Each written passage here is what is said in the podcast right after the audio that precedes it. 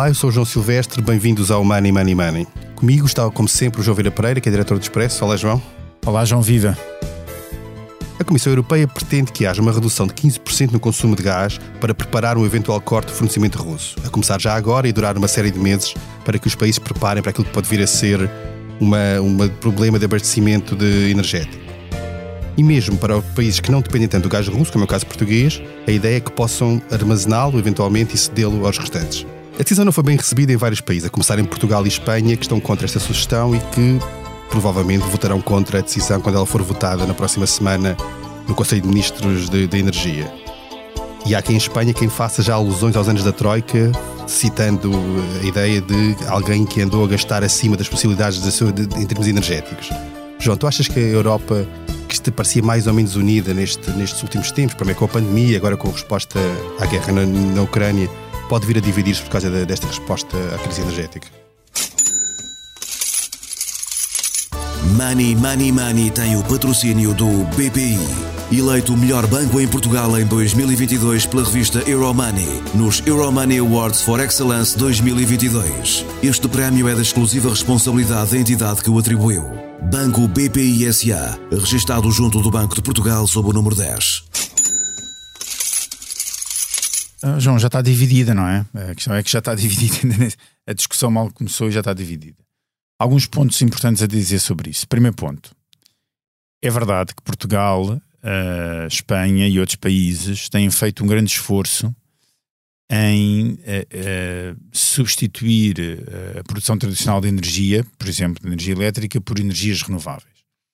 E têm feito esse esforço exatamente porque são dos países que, não tendo acesso a recursos, são dos países mais pobres, da Europa e não tendo acesso a, a combustíveis fósseis uh, de uma forma tão fácil como têm outros países, um, ehm, portanto, privilegiaram sempre a questão das energias renováveis como a, a, alternativa. Esse é o primeiro ponto e, portanto, uh, essa aposta, uh, que foi uma aposta ao longo dos últimos, diria, mais de 20 anos, é uma aposta que agora, se, se, se, devido às, às questões quer do ambiente, quer as questões uh, da geopolítica, se, uh, se torna ainda mais positiva do que aquilo que já era, em termos de, de impacto na economia. Primeiro ponto, a estratégia revelou-se super positiva e, e ganhadora nesta altura. Segundo ponto, eu acho que é de uma extrema hipocrisia, e eu vou utilizar esta palavra outra vez, vou dizer hipocrisia, a posição portuguesa, espanhola e de outros países relativamente a esta situação. Porque, em termos de solidariedade europeia, em termos de estratégia europeia, independentemente daquilo que podem ser os interesses de cada país, nós não podemos achar que andamos um dia a defender a posição europeia, a defender a Ucrânia e a apoiar a Ucrânia em termos de solidariedade em, em, por todos, uh, todos os níveis, e de repente, quando é preciso fazer alguma coisa para, para na sequência da guerra da Ucrânia, para tentar uh, haver uma política de redução de dependência energética da Europa, Portugal dizer, epá, nós não contamos. Uh, e eu acho que isso uh, acho que é, é, realmente bastante hipócrita dizer uma coisa dessas e acho que fica bastante mal a Portugal e, e, e deixamos de, depois de ter a capacidade, enquanto país, de criticar, por exemplo, a Hungria de Orban, quando não, não decide que fica fora da, da exclusão, por exemplo, de, de, do acesso ao petróleo russo. Portanto, é, são dois pontos diferentes é, é, sobre, o mesmo, sobre o mesmo ponto que eu, que eu acho importantes para início de. E aquela ideia, de desculpa, João, interromper, aquela ideia da. Aquela frase da ministra espanhola fazer uma alusão aos tempos da Troika, dizer que houve quem andasse a viver acima das possibilidades energéticas e que agora, no fundo, está a dizer que tem que, tem que se aguentar, não é?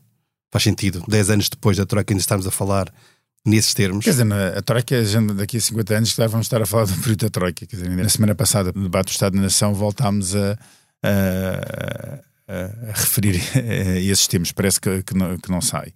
Um, esta, ving, esta parece esta vingança de, do sul da Europa relativamente ao centro da Europa, que parece agora servida, mais uma vez é, é, é é, ou, este cinismo. É, é, eu, eu, não fico contente de o ver, não, não contente porque a verdade é que, independentemente de termos sido acusados, uh, e justamente, atenção, justamente de andar a viver acima das nossas possibilidades, e por muito seja justo acusar os países do centro da Europa de gastarem energia, energia em excesso, um, a, a, verdade é que, uh, em termos daquilo que é a construção europeia e a solidariedade europeia, os países do sul da Europa são os mais beneficiados e sempre foram os mais beneficiados. Espanha, Espanha, Portugal, Grécia, são dos países, os, os, países da coesão, daqueles mais beneficiados em termos de, em, em, termos de, de, da, da União Europeia, eh, até pelo acesso aos fundos que existem. Portanto, agora de repente dizer a, a, a vocês, têm, a vocês é que têm uma dependência energética tão grande, eh, nós não temos, vocês paguem a fatura, nós não temos nada que pagar. Eu acho, eh, eu acho que não, que não faz nenhum sentido esta, esta posição e eu acho que no futuro podemos vir a pagar caro este tipo de, de posicionamento, porque agora pode parecer um, um, braço de ferro muito grande, mas a Europa não se esquece, depois no futuro, se for necessário, uh, outro tipo de, de negociação. Um, eu aqui acho que a posição defendida pelo Ministro do Ambiente é bastante mais, uh, diria, prudente do que, por exemplo, a posição defendida pelo Secretário de Estado um, da Energia ou seja, eh, Galamba ao seu estilo uh, arruaceiro, que ele sempre teve e que não consegue perder, pronto, não é, não é, aquilo é, é defeito já, não é? Como costuma dizer, não é efetivo, é defeito. Uh, e, e a Coastura Arruaceiro gosta muito de, de, de, muito parecido ao Pedro Nunes Santos de dizer que agora que os alemães lhes tremem as pernas, só faltava aos joelhos, só faltava dizer, dizer isso. Já Duarte Cordeiro teve uma, uma atitude bastante mais, mais calma e mais inteligente a dizer: bem, vamos negociar, estamos aqui para negociar. A, a, a questão, da, a questão da dependência a questão de não haver uma interligação entre aquilo que é o consumo do gás natural, por exemplo, em Portugal, a interligação entre a Península Ibérica e o resto da Europa, faz com que esta medida possa não fazer muito sentido e, portanto, vamos negociar para ver como é que, como é que as coisas ficam e agora realmente temos de, temos de ir a ah, temos de nos esperar e sentar ah, às mesas de negociações para ver como é, que, como é que a situação fica. Agora, realmente, uma redução de 5% no consumo de gás natural. De, de 15%? De, não, não, de 15%, mas depois há uma exceção que pode, que pode levar a, a 5%. Quer dizer, é que aquela exceção foi mesmo feita à medida da Península Ibérica, passa de, de 15 para 5, parece-me bastante, bastante razoável. Agora deixa-me recordar aqui, falavas no futuro, em futuras negociações pode haver problemas, mas eu recordava que nós estamos numa fase de subida das taxas de juro em que o BCE lançou um novo mecanismo para acudir a países que sejam pressionados nesta, nesta fase, Itália, Portugal ou outros.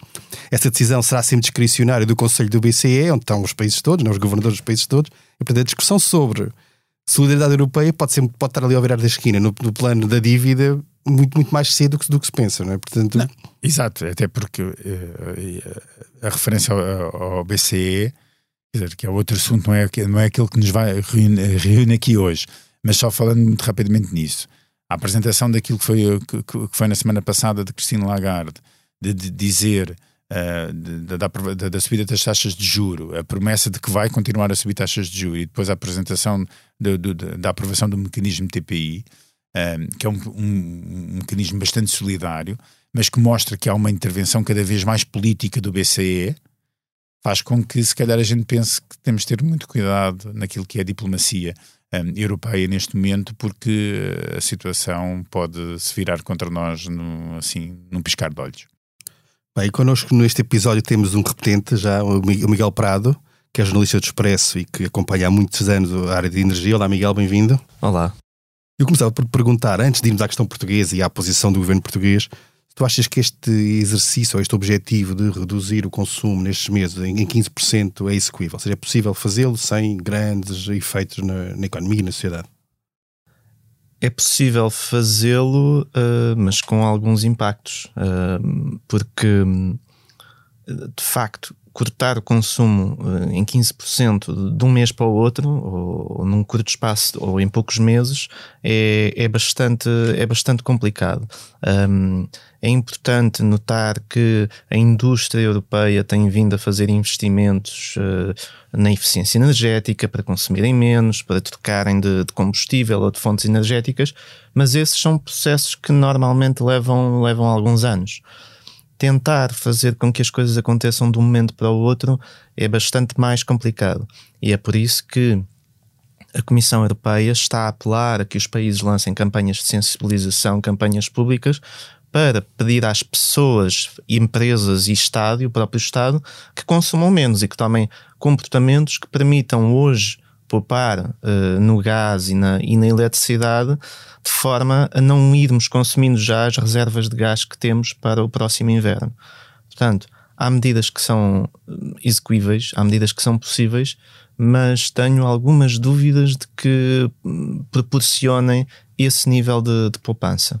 E olhando para o caso de Portugal, independentemente da forma como quer o Ministro, quer o Secretário de Estado reagiram, na, na, na, substância, Portugal tem razão para discordar, ou seja, este argumento de que muita, uma parte importante da nossa eletricidade é produzida a partir de gás e que aumentou este ano e, portanto, reduzir o gás significa pôr em causa a produção elétrica. Isto faz sentido? Faz, faz sentido, sim. Um, o que acontece é que tivemos um, este ano uh, um aumento muito substancial do consumo de gás para produzir eletricidade devido à seca e, e em cima disso uh, estamos a importar muita eletricidade de Espanha. E se não fossem essas duas, esses dois fatores, o, o nosso sistema elétrico ficava no, no, fio da navalha, porque deixámos de ter produção termoelétrica a carvão como, como base de segurança, digamos assim, para, para produzir eletricidade e, e, portanto, o argumento que, nesse caso, que, que, que João Galamba apontou uh, em relação à segurança do sistema elétrico, acho que, que, faz, que faz sentido. E, portanto, é difícil, uh, é muito difícil a Portugal comprometer-se com uma redução um, no consumo de gás para produzir eletricidade porque, porque isso poderia pôr em causa uh, a nossa capacidade de, de, de produção de, de, eletricidade para consumo, para consumo interno. E depois há outro ponto, que é Uh, o argumento de que se a Península Ibérica uh, consumir menos gás, menos gás natural, se importarmos menos gás natural, ele ficará disponível para, o, para outros parceiros da Europa é bastante questionável, porque uh, um navio a menos, ou dois navios a menos, ou três navios a menos de gás natural liquefeito na Península Ibérica não vão necessariamente parar ao centro da Europa, vão parar aos mercados ou às geografias que paguem mais por esse gás. E se o Japão ou outros consumidores asiáticos quiserem desviar navios metaneiros uh, que, que, a Península Ibérica deixará de consumir porque uh, está a poupar no, no gás, uh, são navios que não vão necessariamente para o centro e norte da Europa, que têm pouca capacidade de recepção e regaseificação desse gás liquefeito. Esse ponto é importante porque não se percebeu exatamente qual era o objetivo desta redução nesse sentido. Ou seja, como é que para, para armazenar e guardar para eventualmente usar mais tarde é necessário comprar a mesma. Não é não comprar, porque simplesmente não gastar, não comprando, o efeito de poupança não existe. Não? É? Sim. Um... E pode acontecer isso que tu dizias, que, é, porque, que é desviar o. Deixa-me interromper, até porque os contratos existem já, e já, já, estão, já está contratado a, ideia, a, compra desse gás. Quer dizer, não, a ideia é comprar é, e não o gastar e ficar com ele, não é? é, é a questão é, é, a capacidade de. de é, mas, de, não, de, mas temos, mas temos uma, uma capacidade de armazenamento em Portugal especificamente muito reduzida. A nossa capacidade de armazenamento subterrâneo é 5% do nosso consumo anual. É verdade, é mas, mas, irrelevante para, mas, para efeitos de segurança. Deixa-me só introduzir aqui um tema que eu acho que dá importante. para qualquer coisa como duas semanas, mais ou menos. Não? Só introduzir aqui dois temas que eu acho importante. Um, que o Miguel já falou aqui. Um, nós decidimos, por questões ambientais, de parar com a produção a carvão e eletricidade. Há outros países na Europa que retomaram a produção ou, ou, a Alemanha, nomeadamente. É? Ou, além de retomarem a produção, eh, desistiram dos planos de redução da, da produção de, a, a, carvão e de outras energias, também, por exemplo, a, a, a, nuclear. E, portanto, esse é um ponto. Eu não estou a dizer que nós devemos retomar o carvão, mas estamos a, conduzir, a, consumir mais gás. Obviamente, porque choveu muito pouco e, e, e este é um ano de seca e, e a seca deve continuar, mas também porque houve uma decisão política de vamos parar com a produção a Mas não foi só política, foi económica também, porque na altura em que uh, a EDP decidiu abandonar a, a produção a carvão no, em, em Sines, o, o, custo do carvão e o custo da produção a carvão não estava competitivo com mas, o gás. Mas agora já estaria. Mas agora, agora já, já estaria, mas pronto. ninguém adivinharia que o ninguém, gás ia tá para este preço. Mas, mas, também nós, acho que o Expresso já escreveu, acho que até foste tu, Miguel, uh, que é possível reativar as, as a carvão, se, se, o quiséssemos, não todas, mas algumas é possível reativar se o quiséssemos. Eu não estou a defender, atenção, não tenho as contas em cima em termos daquilo que é os impactos todos pode, pode, pode estar a defender, mas, mas é uma, uma, uma, opção que tem de estar em cima da mesa até perante uh, tudo o que está a, a, acontecer. Esse é o primeiro ponto. O segundo ponto que eu acho que é bastante importante falar aqui, que é o seguinte. Houve sempre, por parte de, de França principalmente, e do centro da Europa, uma força para que não houvesse uma interligação efetiva de, de, de energética a vários níveis entre a Península Ibérica e o centro da Europa. E, portanto, aquela célula, a, a, a, a, existência de um gasoduto, a existência de ligações elétricas que furem os Pirineus e que permitem fazer essa ligação, sempre foi algo que a França, que França nunca quis. E, portanto, impôs sempre, ou colocou sempre travões a, essa situação. Eu acho que o que Portugal e Espanha deviam estar a fazer é utilizar esta situação como argumento para acelerar uma decisão que já terá sido tomada de dessas ligações serem, serem feitas. Eu acho que isso é que é importante, não só porque coloca Portugal e, e Espanha numa posição estratégica de fornecimento de, de, energia à Europa, como no futuro nós nunca sabemos o que, é que, vai, acontecer, que é que vai acontecer, pode ser muito benéfico para nós, podemos receber essa energia da Europa, porque não sabemos. E portanto eu acho que isso é que seria o inteligente e pensar a longo prazo, que é pensar, ok, há esta situação aqui, vamos utilizar isto como, como negociação para acelerar algo, algo que tem de ser feito e, e que há muitos anos se discute. É? Discute, que a França agora aceitou fazer, mas que é preciso acelerar e é preciso pôr uh, dinheiro em cima do problema para, uh, uh, para o resolver. Isso é que seria efetivamente inteligente, em vez de andar a atacar a Europa e a dizer, bem, agora vejam então a ver, olha, agora somos nós que nos rimos de vocês. Eu acho que nesta Mas, altura... Às vezes isso é uma maneira também de criar ali um bocado de tensão para depois tentar negociar para a frente, não é? Eu acho é que há um, há, há um síndrome do patinho feio, não é? Uh, Portugal, uh, e Espanha, e Grécia, uh, etc., sempre, sempre achámos que somos os patinhos feios, da, e se calhar até com alguma razão até somos, mas os patinhos feios da, da, da, da União Europeia. Sempre que temos algo com que podemos jogar, aparecemos tipo, estou aqui, estou aqui, atenção, vem, vem, vem, nós somos bons em alguma coisa. Pá, ainda bem que somos bons em alguma coisa, mas, mas a verdade é assim, há, há a questão de, eu acho que a Europa e os países da Europa têm de mostrar unidade muito maior nestes momentos do que mostrar esta do que mostrar qualquer tipo de desunião. E ir atrás da ministra espanhola é simplesmente tonto. É tonto. Em termos de posicionamento de Portugal é tonto. Não há, quer dizer, Espanha, não, Espanha neste aspecto sempre se mostrou que não é as posições espanholas não são propriamente coincidentes com as, com as posições portuguesas. Ah, ah, quer dizer, a história mostra isso ao, ao, ao, longo do tempo. Não há motivo nenhum para nós irmos correr atrás de Espanha neste ponto. O que nós temos de pensar, ter é uma posição ponderada, dizer assim, ok, há aqui um problema, há aqui um problema na Europa, de que modo é que Portugal pode utilizar isso a seu favor para, ser um, para ganhar alguma coisa? Não, de repente, uh, uh, uh, abrir os, os, os rasgar as vestes. rasgar a camisa, bater no, no, no peito e dizer: agora nós somos muito bons porque fizemos o, o que a Europa não conseguiu fazer nos últimos anos.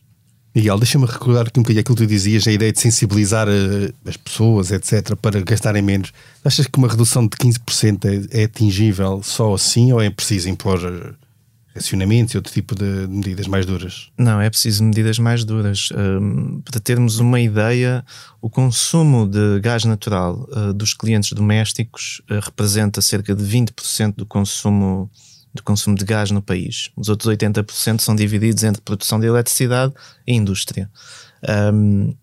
As medidas de, de, de, de estímulo de, redução de consumo uh, de gás junto das famílias irão proporcionar uma pequena, uma pequena poupança, mas depois é preciso ir mais além. É preciso fazer uma gestão mais inteligente dos consumos da indústria, um, acelerar o investimento por parte de cerâmicas e, e outras indústrias em, em, numa gestão mais eficiente dos fornos que têm, numa substituição, numa aceleração para, para, para o hidrogênio verde, por exemplo, ou, ou o próprio biometano. Um, é muito interessante que está a ganhar forma um, uma um, uma onda de interesse pelo biometano, porque é aproveitar os resíduos que nós temos e em vez de produzir, de aproveitar o biogás libertado pelos resíduos uh, para produzir eletricidade, é injetá-lo, fazer, tratá-lo e injetá-lo diretamente na rede de gás. Há um estudo do LNEG de há uns anos que indica que podemos substituir 20% do consumo de gás natural por biometano, uma fonte renovável.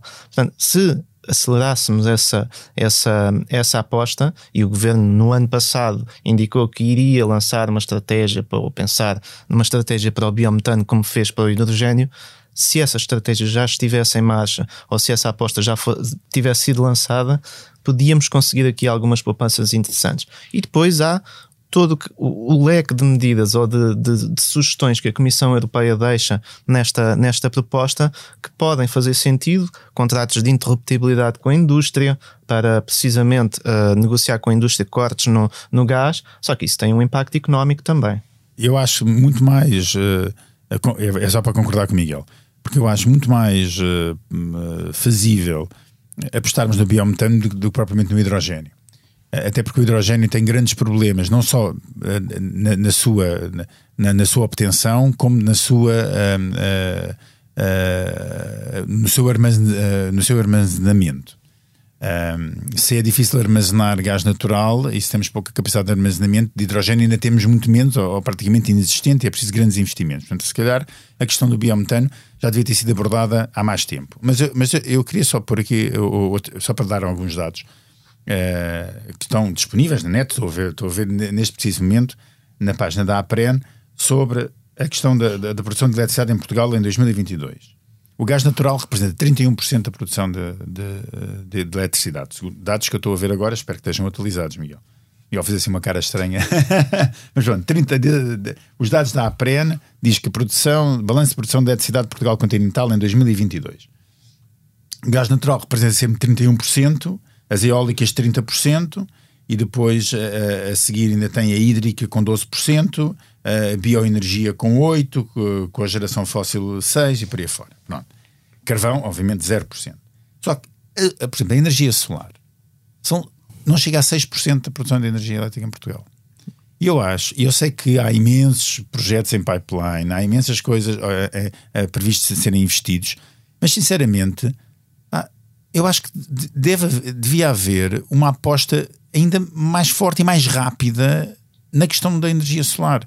Eu sei que há constrangimentos de, de, constrangimentos de investimento, constrangimentos de tecnológicos, mas é daquelas apostas que eu acho que faz todo o sentido. Andamos aqui a discutir ondas de, ondas de calor, um sol absolutamente abrasador, e não estamos a utilizar esse sol muito mais do que, do que podemos. E não é só, atenção, e não estou só a falar, não estou só a falar para a produção de energia elétrica. Estou a falar uh, uh, até para consumo, para consumo doméstico.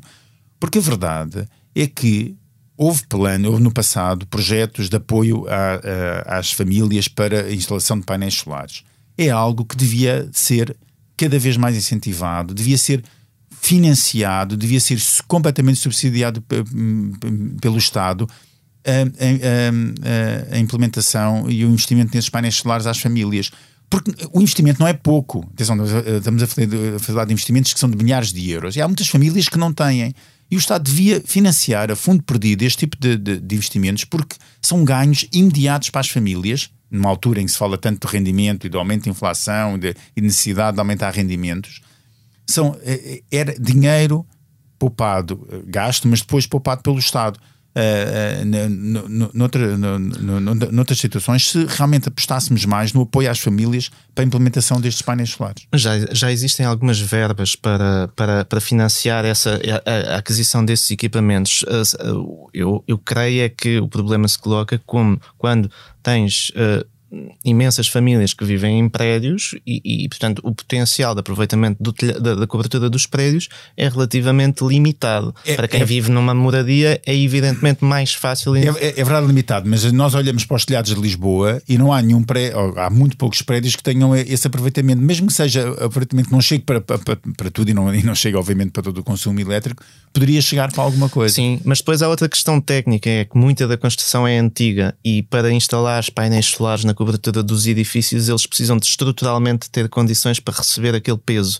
E nem todas as coberturas de prédio têm condições para receber. Obviamente, é, é, é verdade. Mas, por exemplo, bombas de calor a instalação de bombas de calor em casa que são muito mais eficientes eh, eh, do, eh, que, as, soluções normais de, de, dos termoacumuladores e dos, e dos, ou dos esquentadores, etc. Por exemplo, ou seja, há imensas coisas que o Estado pode fazer para apoiar as famílias que eu acho que devia, devia não, não é começar por aí, mas devia também ter, esse, ter essa preocupação ainda maior do que já tem.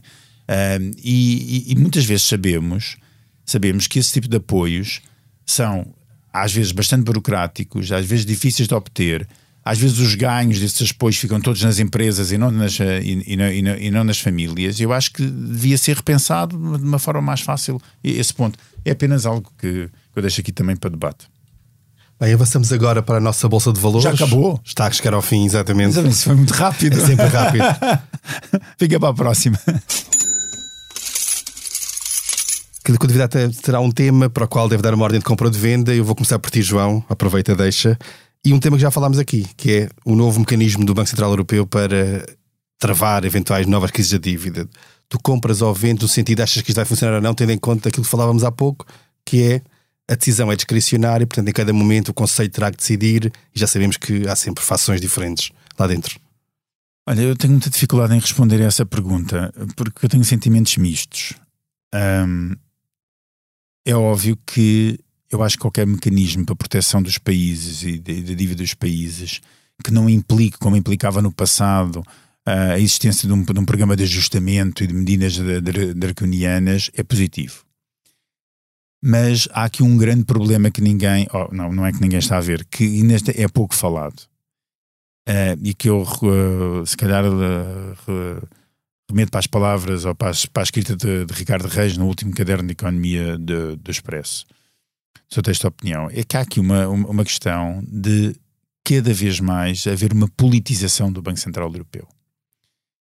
E eu acho que isto aqui, é, isto aqui é o, o perigo que ninguém está a ver.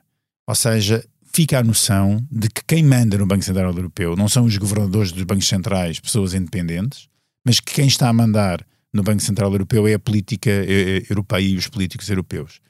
E isto é um perigo, é um perigo gigante, porque, porque então a política monetária passa a estar ao serviço do, dos partidos políticos e não do, do, dos bancos centrais independentes.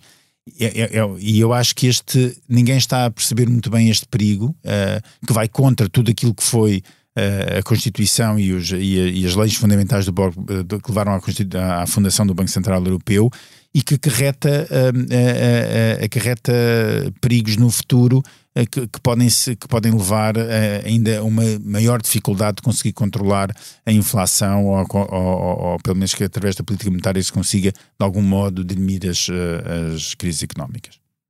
Miguel, eh, há um acordo, há uma, pelo menos um pré-acordo entre a, a, Turquia e a Rússia com a mediação das Nações Unidas para a retirada de cereais de, da Ucrânia que possam chegar aos mercados internacionais e que, no fundo, acudam a, a pessoas e a países que estão com dificuldades no, no abastecimento e até na alimentação. Tu compras ou vendes este, este acordo no sentido, acreditas que ele vai mesmo funcionar ou é só para já um, uma boa vontade?